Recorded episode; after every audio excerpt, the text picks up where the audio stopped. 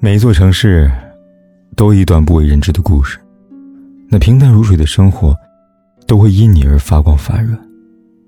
嘿，亲爱的你，今天过得如何呢？如果你想第一时间收听我的节目，并获得节目的完整文稿，可以订阅我的微信公众号“凯子”，凯旋的凯，紫色的紫。每天晚上，我都用声音来陪伴你。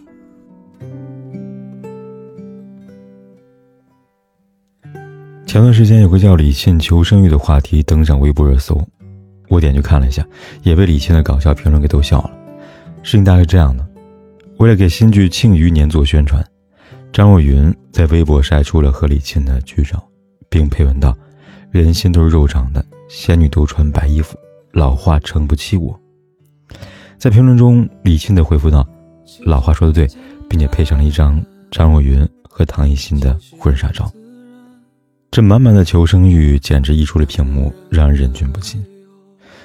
欢乐之余，我们也讨论一个颇有争议的话题：男女之间有纯友谊吗？想到这个问题，我想很多人都会持怀疑态度吧。这原因也是各有各的说法。总之呢，就是不太相信。我们常常说异性相吸，这种吸引呢，也是多介于爱情之间。但即便如此，还是不能完全否认异性之间的。有纯友谊的存在，就说娱乐圈，沈腾和马丽追的火爆，我们都熟悉。同为开心麻花的演员，马丽和沈腾几年的事业呢，也是风生水起，在春晚多次亮相，更让他们的知名度进一步提高，可以说是家喻户晓了。可让人称道的不仅仅是他们的演技，还有他们的友谊。有次节目中，我们才聊到。台下的沈腾原来不像舞台上那么活泼，是一个比较沉默内敛的人。就像郭德纲说的：“一个人台上是疯子，台下也是疯子，那他就是个疯子。”与沈腾而言，也不例外。但就这样的沉默寡言的沈腾，在马丽面前，会像个孩子一样肆无忌惮。他们之间的默契好到令人羡慕。对于马丽来说，沈腾也是她的挚友。二零零五年，玛丽正式加入开心麻花，也是这个时候，她认识了沈腾以及开心麻花的成员。据说当时的玛丽还患有抑郁症，最后呢是在沈腾他们的帮助下，才渐渐战胜了恶魔。这份情谊不可谓不深。有采访呢，当时沈腾在拍病床的戏，在旁的玛丽不知道为什么突然落泪了。记者问他，他说：“我也不知道为什么，看到他躺在病床上，我就特别难受。”虽然玛丽的反应被有些人认为是入戏太深，但或许正是出于对朋友的关心，才让他下意识有这样的动作吧。在这种细节的表现上，也足以说明玛丽对沈腾的关心程度。沈腾和玛丽他们彼此了解，配合默契，无论是工作还是生活中，他们都是对方坚强的后盾。在这点上，异性朋友跟同性朋友是没有区别的。我想，这也是我们所说的异性之间的纯友谊吧。在娱乐圈里，有一种友谊叫做柳岩和董大鹏。就像马丽和沈腾一样，柳岩和大鹏之间的关系一直以来备受外界猜测。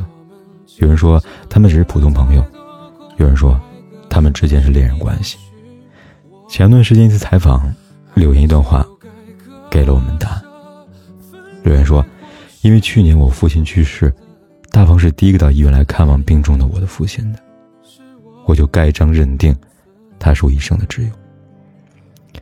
十年前，大鹏和柳岩初识，起初他们没有合作，后来大鹏拍网剧找柳岩，两个人渐渐成了荧幕上的黄金搭档。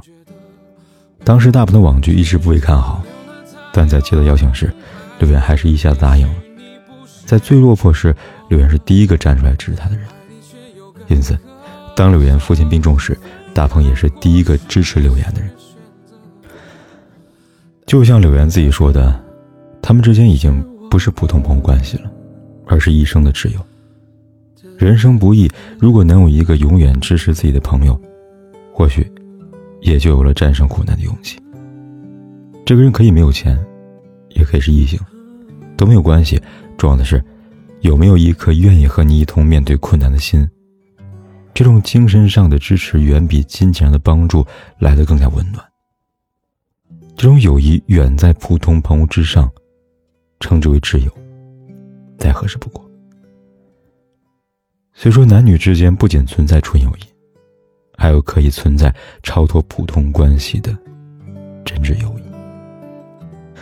有人也许会问：异性之间可以存在纯友谊，但如果是曾经尝试在一起两个人，是不是也能有这样的纯友谊呢？关于这点，黄晓明和赵薇的故事，或许可以给我们想要的答案。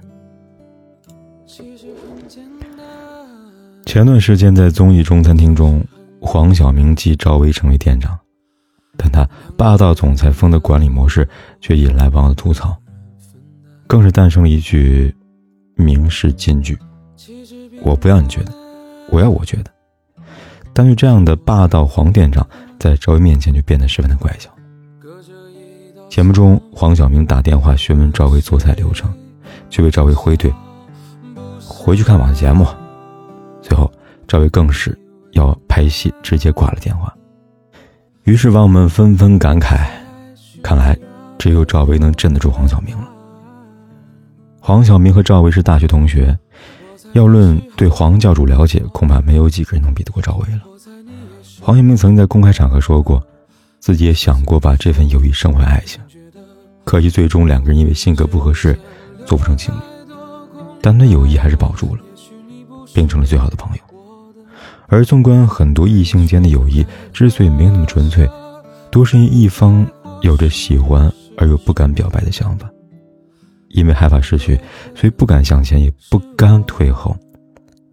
这样的顾虑有可能会扼杀掉原本可以很美好的爱情，也有可能会让两个人之间的关系变得不那么纯粹了。异性之间的交往，本就该分清朋友的界限。如果喜欢，那就表白；如果失败，或许还能收获一份纯粹的友谊。正如黄晓明和赵薇一般，外人会误解黄晓明和赵薇的关系。但局内人就一定能够把握好朋友间的界限吗？想起我在知乎上看到一个故事，女生跟自己男友在同一公司上班，男友的性格属于比较内敛那种，话不多，但独独和一位那刚入职的女同事走得很近。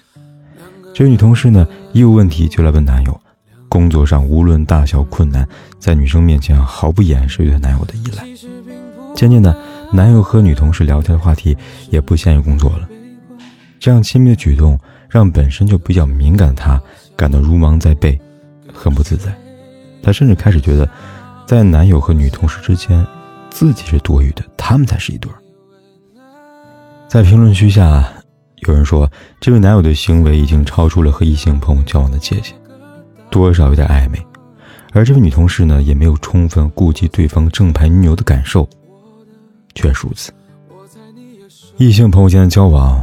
本身就应该有界限，一旦超出了界限，那会给双方带来麻烦，甚至破坏这段的原本的友谊。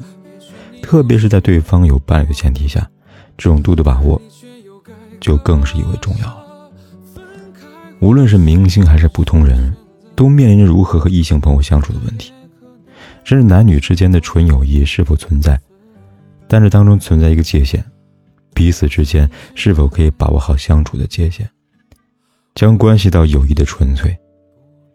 界限的左边是友谊，界限的右边是暧昧。所谓的异性好友，不仅是可以给予足够的关心，同时呢，也能懂得为对方考虑。就像李沁一样，他能充分的考虑到唐艺昕的感受。虽然举动有点可爱，但是很有效。最后，用著名哲学家卢梭一句名言来结束今天的讨论。异性友情的发展，就像双曲线，无限接近，但永不触及。不想让你为难。你不再需要给我个答案，我猜你是爱我的。我猜你也舍不得，但是怎么说，总觉得我们。之间留了太多空白格，也许你不是我的，爱你却又该割舍，分开或许是选择，但它也可能是我们的缘分。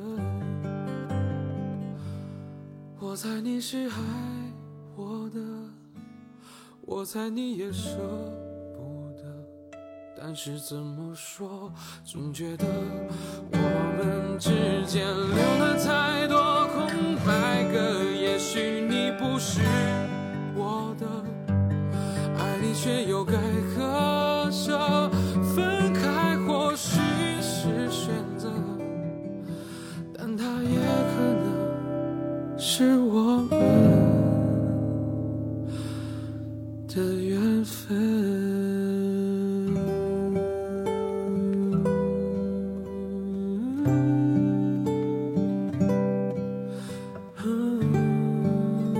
管天有多黑，夜有多晚，我都在这里等着，跟你说一声晚安。